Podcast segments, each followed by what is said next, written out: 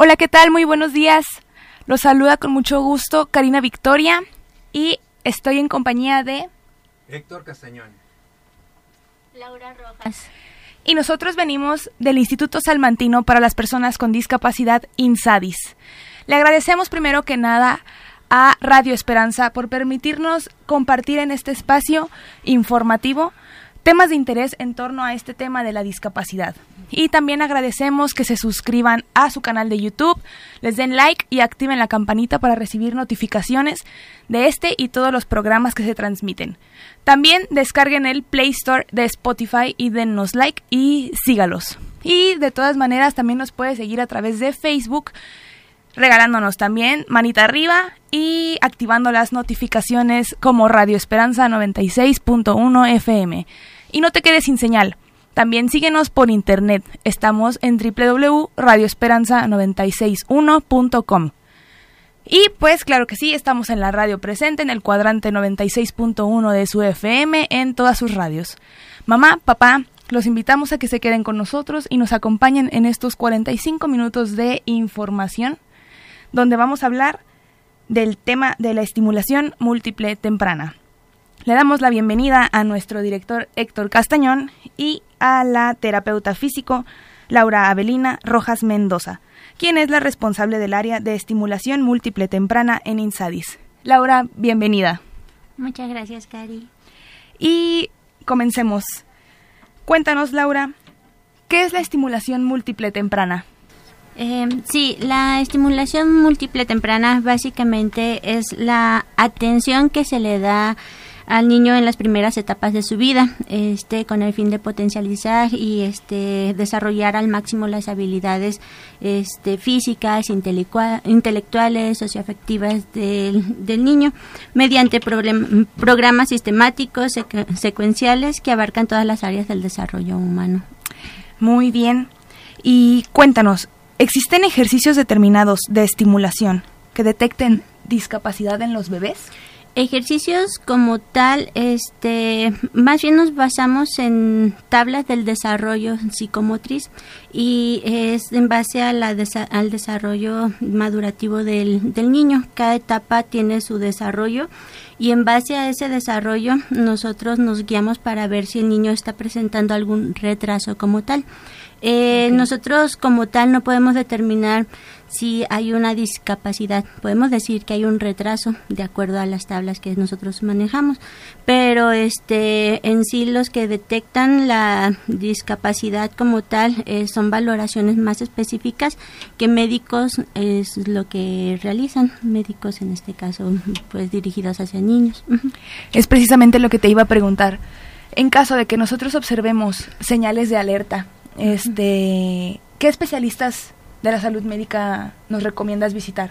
Los, los médicos que están este, capacitados y especializados para detectar ese tipo de circunstancias sería un médico eh, neuropediatra o un pediatra como tal. Es el que, bueno, que en realidad por eso es importante que mamás cuando tienen a sus bebés los lleven periódicamente a revisión este, con el pediatra para que el pediatra pueda detectar esos signos de alarma y en base a eso este, poder proseguir a pues a donde tiene que transcurrir, bueno, a donde tiene que este, ir el niño o donde tiene que presentarse básicamente. Ok, Laurita. Y por ejemplo, los papás que a lo mejor no tienen este conocimiento en cuestión de que los lleven a, con un pediatra y los y acuden a estos a estos establecimientos de, de, la, de la ciudad, por ejemplo, en donde están las farmacias, que hay un consultorio. Aquí, por ejemplo, es válido también? Mm, los médicos en realidad, si un médico general puede detectar ese tipo de situaciones, la verdad, este, pero sí tendrían que observar este básicamente este el historial del pacientito este de si fue prematuro o este tuvo alguna complicación en el transcurso antes o después de eh, parto. Y el médico este simi le puede decir sabe qué pasa esto en su niño si es posible llévelo a este especialista o llévelo a la, este a estimulación temprana como tal entonces Laurita este, por ejemplo, una de las principales señales de alerta sería la prematurez. Sí, puede ser una de las principales, eh, ya que em, precisamente como no se desarrolla completamente en su periodo de nueve meses, que es un este, desarrollo normal en el embarazo, entonces al nacer pues sí hay este cierto retraso. Por ejemplo, si el niño nace a los siete meses, obviamente cuando este está, digamos, que tenga un mes es como si tuviera los ocho meses un niño ah, está este básicamente la cantidad este en la que se faltó mejor dicho este de maduración en el vientre este es la edad que tiene de retroceso niño este afuera básicamente este, entonces, pues sí necesita eh, el niño tener ese, esa alerta, esa alarma. Bueno, los papás en este caso tienen que estar en, en alarma en esas circunstancias porque sí se presenta un cierto retraso en su desarrollo normal. Se puede, este, este retraso, al momento que el, el bebé nace a los siete meses, este, este proceso para, para, para poder crecer el niño, este, ¿se puede retroceder o se puede, no sé, a lo mejor eh, alinearse con otros niños que nacieron a los nueve meses o, siempre va a llevar un retraso en su crecimiento? Ok, eh, no, en realidad este, bueno, eh, el proceso de maduración es un poco más lento. Este no hay un retroceso como tal al menos que tenga una alteración este ya llámese un daño neurológico o algo por el estilo. Pero en realidad un desarrollo normal solamente tardan un poquito más en poderse nivelar en su desarrollo como tal. Muy bien Laurita muchas gracias Agradecemos a la terapeuta físico Laura Belina Rojas Mendoza, gracias por acompañarnos. Ella es la responsable del área de estimulación múltiple temprana en INSADIS. Y pues les recordamos que estamos recibiendo todas sus dudas y preguntas a través de la red social de Facebook o también puede comunicarse a la línea telefónica de Radio Esperanza. Y pues volvemos con este tema. Es bastante interesante hablar de la estimulación múltiple temprana en los bebés y cómo pues tiene un papel importante en el desarrollo de los mismos. Sí, de incluso, Laurita, a ver, platícanos, este, ahí en Insadis has, tenido muchos casos, ¿verdad? Muchas veces llegan las personas, este, porque a lo mejor en la familia le dijeron, ¿sabes qué? Tu niño tiene algún, algún tipo de comportamiento que no concuerda con su edad. ¿Te ha tocado alguna vez, este, tener este tipo de, de, de pacientitos?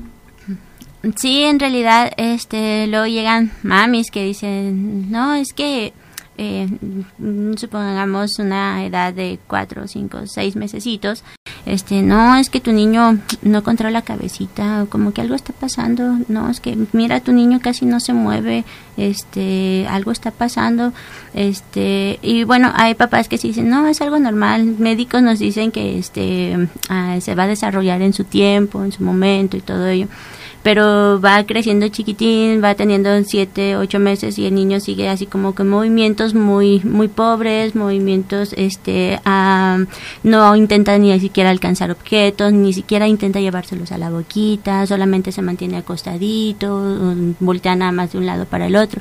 Entonces ese tipo de cosas pues sí es un signo de alarma que tenemos que detectar, porque pues si nuestro niño no se está moviendo, porque pues todo bebé se empieza a mover básicamente, entonces si nuestro niño no, no se mueve, no nos fija su mirada, este, no hace por mm, algún determinado querer alcanzar objeto, este, ni siquiera este, cuando lo llamamos no responde ni siquiera con una sonrisa, nada por el estilo. Entonces todos esos detalles hay que estar en alerta porque puede este, ser un signo de alarma precisamente de que puede haber un daño en su desarrollo.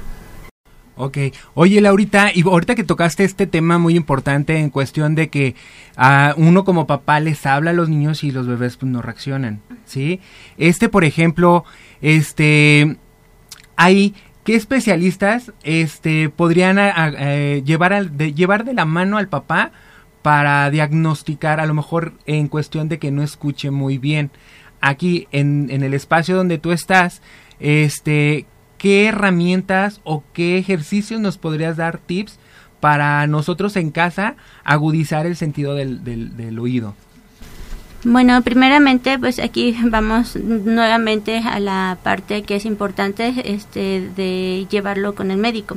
En este caso podemos llevarlo con médico pediatra, este o un neuropediatra o en todo caso con un médico en medicina eh, especialista en medicina en rehabilitación. Este eh, básicamente ellos van a mandar si detectan ese tipo de situaciones van a mandar a hacer estudios específicos a este mm, bueno para que podamos valorar qué tanto escucha, si escucha o no escucha y el por qué.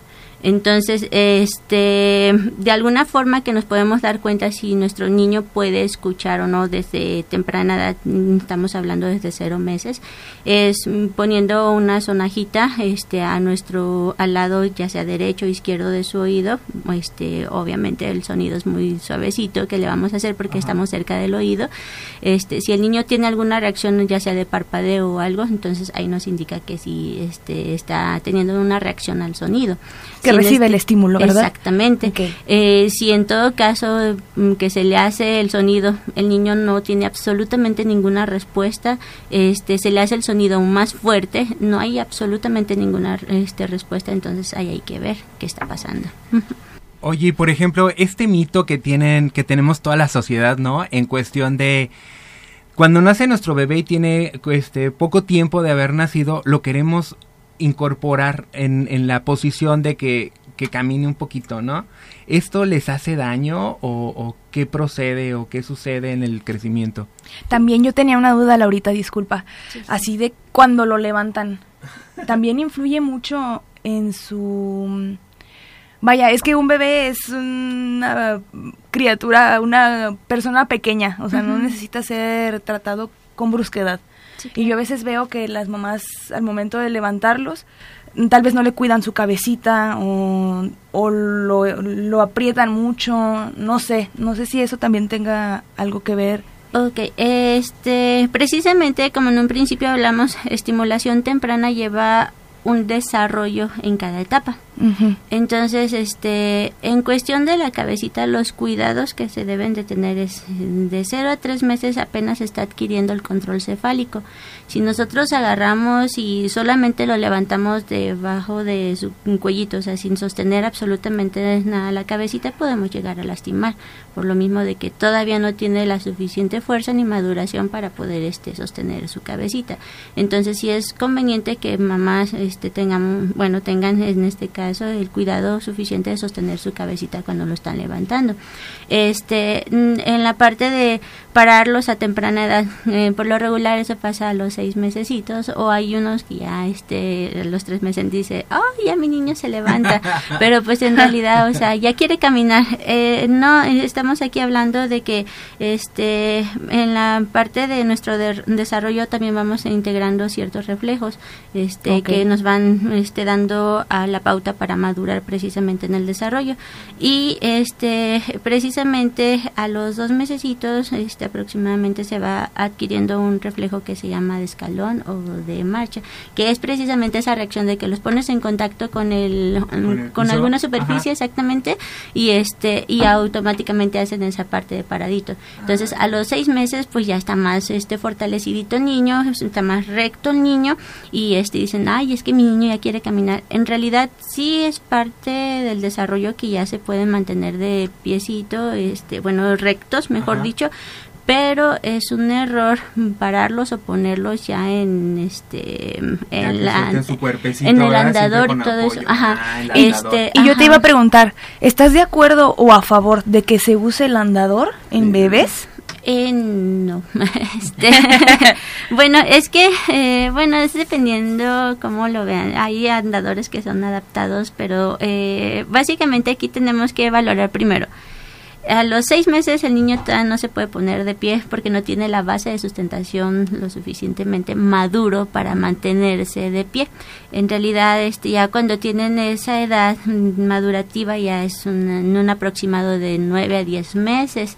Entonces, eh, meterlos andador, eh, el niño, eh, bueno, los andadores que por lo regular son comerciales, todo eso, se sientan los niños y luego van nada más arrastrando con un piecito, van con los pies ladeados, entonces crea malas posturas. Sí, es una posición incómoda, ¿no? Sí, exactamente, entonces por eso no es muy recomendable el andador. Ok, este, fíjate que yo tengo una duda, por ejemplo, yo tengo un niño con autismo, sí, él se saltó como esas, esas etapas que ahorita estabas este, mencionando. Él, por ejemplo, no gateó. ¿Es, ¿Es necesario que, que, aprendan a, gatear o cómo está eso?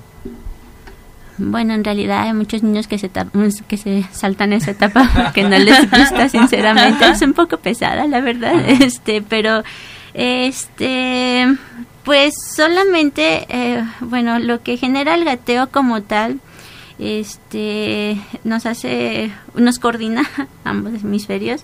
Este hay una mayor resolución a problemas que podemos confrontar en nuestra vida diaria. Este tenemos este más ese sentido de eh, de medir el tiempo y el espacio de un lugar. Este ah. todo eso hay más integración sensorial a través del gateo entonces, eh, posiblemente haya ciertas de estas alteraciones en un futuro, pero ah, pues en realidad son cosas que se pueden ir integrando este, si lo vamos trabajando poco a poco. Yo también te iba a preguntar que si existe alguna consecuencia de saltarte estos tipos de estímulos. Por ejemplo, eh, si estamos hablando este, en la cuestión de control cefálico, control de tronco, ahí sí hay alteraciones, porque si no tenemos control cefálico no vamos a adquirir control de tronco, si no tenemos control de tronco pues no vamos a poder ni arrastrarnos, ni gatear, ni pararnos. Entonces si no adquirimos ninguna mm, de estas etapas este como tal, este pues iba a haber alteraciones en un futuro, eh, pero en la cuestión de que no podemos desarrollar desarrollarnos este de manera normal en la parte motriz. Ok, Laurita. Ok, y por ejemplo, mira, este, sabemos que, que, que la radiodifusora se escucha en muchos, este, muchos espacios aquí de, de, de, nuestro, nuestro estado y aparte en otros estados. hay muchas personas que son de comunidad y no tienen esta facilidad a lo mejor de, de llevarlos de este, trasladarse de trasladarse llevarlos con un con un especialista en, en, en estimulación hay algunos ejercicios básicos o, o, sí, o herramientas que a lo mejor podemos tener en casa y nosotros no nos damos cuenta de que tenemos y poderlas darle buen uso.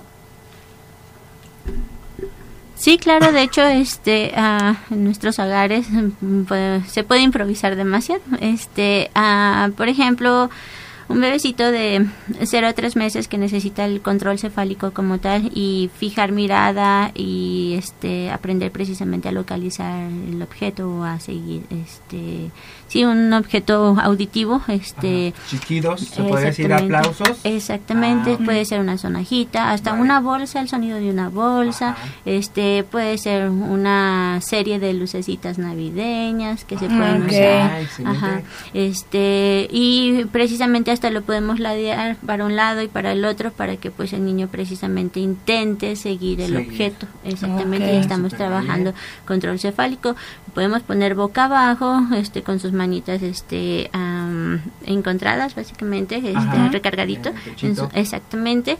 Y este a intentar precisamente hacer el, el sonido para que levante su intente levantar su cabecita, igual se fija ponerles la luz Ajá es cerca de unos 30 centímetros aproximadamente para que el niño pueda fijar la mirada y intente seguirlo y en el intento de seguirlo intenta también eh, levantar cabecita, sostener cabeza para seguir el movimiento. Y hacer rodamientos, ¿no? También es necesario mm, de este tenemos que hacer medios giros, empezamos con medios giros, posteriormente cuando ya controlamos este cabecita, ahora sí los giros completos para irlos este adquiriendo, ya posteriormente que haya haya un control de cabecita, podemos empezarlos a sentar recargaditos, este, a tomarlo de los hombros y balancearlos para un lado y para el otro, ponerles objetos para que lo intenten alcanzar, este, igual cualquier objeto, este, sonaja o llámese como sea, que tanto lo alcancen, lo pasen de una manita a la otra, este, y pues igual que lo metan a la boquita, porque sí es interesante. Ya este a los seis mesecitos ellos ya empiezan también a agarrarse su calcetincito, alcanzar objetos. A los pies, ¿verdad? Siempre se buscan sus piecitos o las manos. Exactamente. Este y pues bueno, este también es importante que se coloquen boca abajo, ¿ok? Es una posición que por lo regular no les gusta mucho porque pues presiona un poquito el pecho, pero igual si ven que se incomoda demasiado se puede poner una almohadita este en pechito para que no se sienta tan presionado. Exactamente y ahí también estamos trabajando control cefálico, la posición como tal, para en un futuro este poder empezar a hacer el arrastre. Oye, y Laurita, y por ejemplo, estos, estas, estos tips que nos te estás este, dando, ¿también eso puede llevarse a cabo para con niños con síndrome Down? Sí, de hecho sí, es solo que ahí sí sería recomendable que siguiera en un programa de estimulación temprana con profesionistas. Con profesionistas. Porque ahí este, ya estamos hablando de una discapacidad. Así es. Entonces, este, se necesita intervenir de una manera diferente. Este, trabajamos con el... Trabajamos con el eh, desarrollo del niño, pero va en conjugación con el neurodesarrollo. Entonces necesitamos una neurorehabilitación, que son técnicas ya más especializadas para poder, en este caso, una de las este, Mm, de los rasgos mm, características que presenta el down es un tono bajo entonces hay que usar ese tipo de técnicas para poder aumentar el tono y poder este darle secuencia a su desarrollo normal. Y es interesante esta mención que haces de ahorita porque precisamente esto esta atención especializada la brinda el Instituto Salmantino para las personas con discapacidad INSADIS el cual está ubicado adentro de las instalaciones de DIF Colonia Guanajuato. Y pues invitamos a toda, a toda la población que nos esté escuchando y sintonizando a que nos visite y a que nos siga a través de la red social Facebook. Nos encuentran como Insadis. O también si gusta, nos puede llamar a la línea del 464-126-8085 y con gusto lo atenderemos. Y volvemos a nuestro primer programa del ABC de la discapacidad. Muchas gracias al personal de Insadis que nos acompaña en este día en cabina.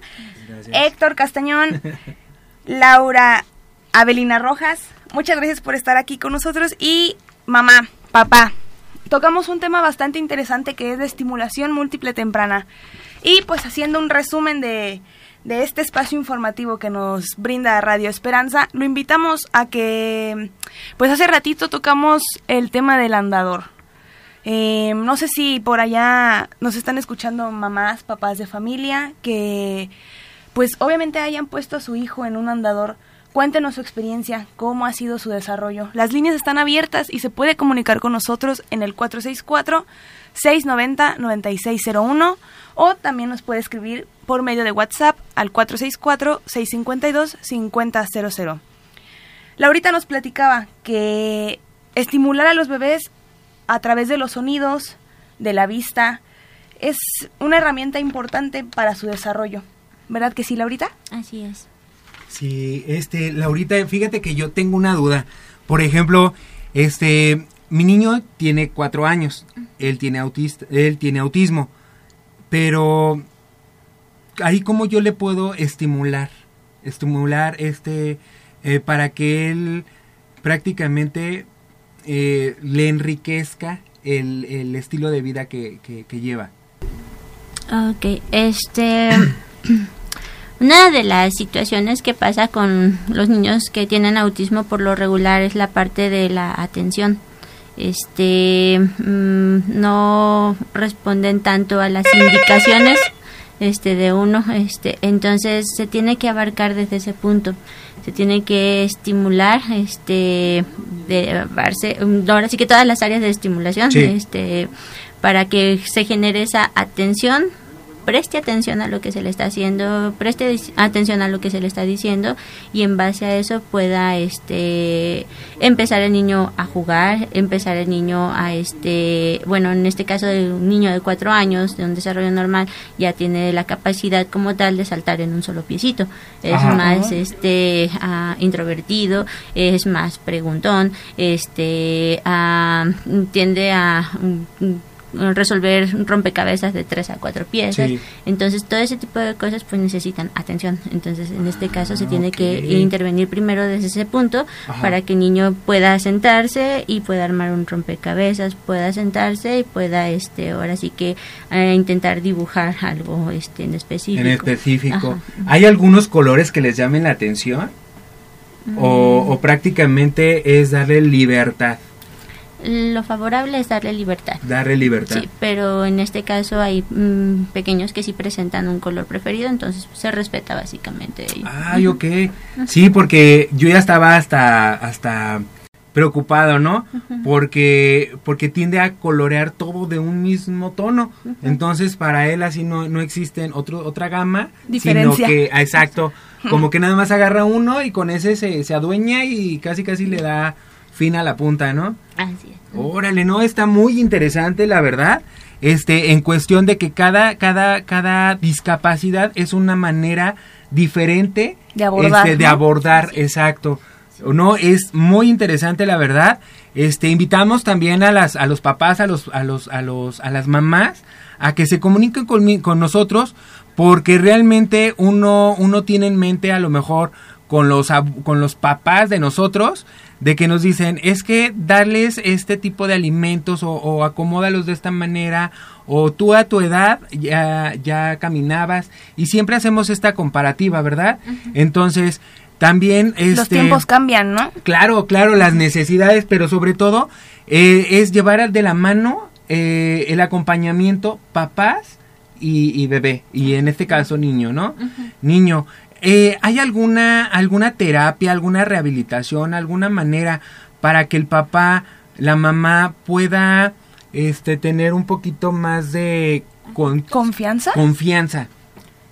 Para que la mamá pueda tener más Ajá. ¿Hay algún área este, para que lo lleven a cabo, no sé, a lo mejor terapia de psicología? ¿O va de la mano esto? ¿O cómo tú ayudas a los papás, Laurita? ¿Cómo los ayudas para que ellos asimilen este nuevo estilo de vida? Porque es un estilo de vida.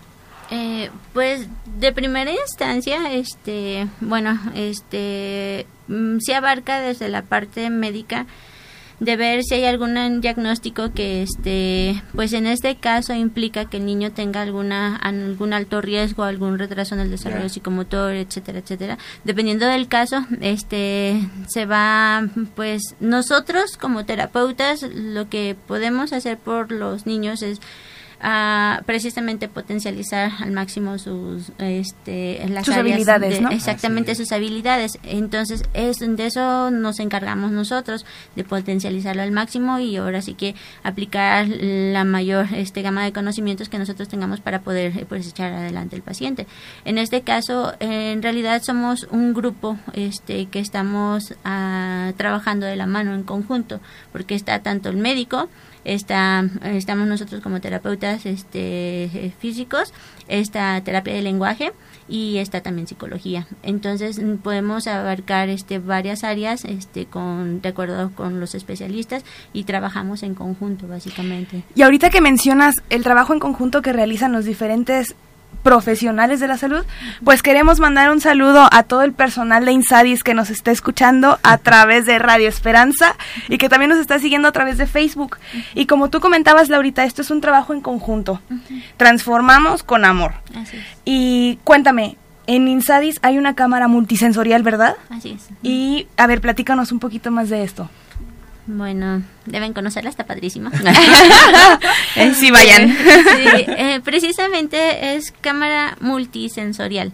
Este, aquí trabajamos en todas las áreas, básicamente, este, visual, auditivo, este, tacto, este, oído, ya dije, este, gusto como tal, pues no lo podemos trabajar, pero Ajá. olfativo sí. Sí, sí, sí. Este, y en base a eso, eh, integrando todos nuestros sentidos, podemos integrar este mm, qué es lo que pasa a nuestro alrededor, nos podemos dar cuenta de qué es lo que pasa a nuestro alrededor y por tanto se puede hacer esa integración social para con el niño. Entonces, este, la cámara multisensorial precisamente está este, diseñada para mm, poder integrar todos los, los sentidos, ¿ok? Y mm, aquí, pues, en realidad el médico es el que nos dice este, quiénes entran a cámara y quiénes no entran Oye, pero platícanos, a ver, ¿es un espacio, una sala, un... ¿qué es, no? O sea, descríbenosla, por ¿Qué favor. hay ahí?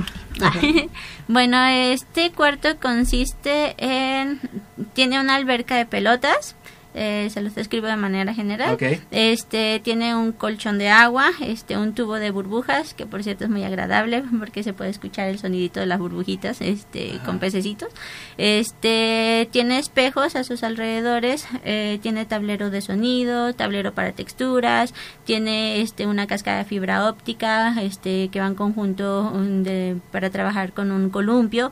Este hay un tapete de fibra óptica donde hay diferentes este cambios de colores de luz, de velocidad, este eh, hay un piano interactivo, este básicamente va para se puede tanto escuchar como se puede ver el cambio de los colores conforme va pisando el, el, pianito. Hay una este ah, proyector de estrellas que está muy bonito. ya te quiero ir yo. Este, y este hay una esfera de espejos. Este, bueno, pareciera una pequeña disco para bebés. no, pues sí. No, sí se nos antoja ahí, ¿verdad? Sí, la verdad sí. Además, pues los bebés están siendo estimulados y pues se están divirtiendo, o sea, no lo ven como una terapia que, que o sea, que, que es obligada, ¿no? Así es en realidad es la mejor terapia que se le puede dar a un niño. Un niño cuando llora en una terapia, este, no, mm, pues en realidad no le beneficia de mucho porque no lo disfruta. Entonces por eso procuramos siempre, este, ah, entre la terapia, este, tratar de hacerlo como un juego para él, para que lo pueda disfrutar y no lo vea como una obligación precisamente y su desarrollo sea más óptimo. Ay, qué interesante. Este programa, este primer programa ha sido muy interesante. Este, pero a ver, cuéntanos ahorita, ¿qué es lo que tú recapitulas en dos minutos? Mm, bueno, este, pues primeramente que les hago una invitación a los papis, este, que no dejen a un lado la intervención médica. Este, muchas de las ocasiones dicen, ah, no, no tiene nada mi niño, pero no es si tiene algo o no tiene algo, sino que se tiene que estar, este, se tiene que estar en revisión continuamente este con el pediatra para que pues precisamente el, el pediatra a tiempo pueda evaluar a su niño y darse cuenta si hay alguna situación que pueda implicar este un retraso en su desarrollo. Ahora sí que la prevención es la clave, ¿verdad? Exactamente. ¿Y tú, Héctor? Cuéntanos. Bueno, pues yo qué les puedo decir, ¿no? Una una una algo que que se me vino aquí a la mente pues que prácticamente este no hay discapacidad sino diferentes estilos de vida no en la sociedad claro que, que habemos este mucho tipo de personas pero el estilo de vida es principal. Sí a lo mejor a algunos se nos dificulta a algunos se nos facilita pero prácticamente seguimos siendo personas. Sí y, y como lo, lo, mencionabas prácticamente en el instituto pues hay hay equipo este especializado en ya sea que, que las personas decidan acudir a llevar a una, a una persona, un familiar con discapacidad, o bien simplemente también para que conozcan las áreas y así cuando tengan alguna oportunidad de conocer a alguna persona con discapacidad, pues darle este, brindarle esta información, o bien este seguirnos por nuestras redes sociales. Y yo agradezco este espacio porque la verdad yo no tengo hijos, pero esta información a mí me sirve mucho porque, como dijo Héctor, yo podré conocer tal vez a alguien que requiera estos servicios. Y yo sé que existen instituciones dedicadas a, apoyar a este sector de la población y que hay personas sobre todo que tienen el tacto para hacerlo. Porque también se necesita mucho amor y pasión y dedicación a lo que hacen y yo veo que tú eres una, una profesional que estás comprometida con tus pacientes y yo lo y pues yo lo he visto, o sea, yo lo he visto. Y de veras agradezco que, que estés el día de hoy con nosotros acompañándonos en nuestro primer programa. Gracias por la invitación. Y pues nos despedimos de ustedes. Les deseamos un excelente día y estaremos de vuelta el próximo jueves aquí en el ABC de la discapacidad. Agradecemos a Radio Esperanza por brindarnos este espacio informativo con el cual conectamos con nuestros radioescuchas y todos nuestros televidentes a través de las redes sociales y de Radio Esperanza FM. Gracias.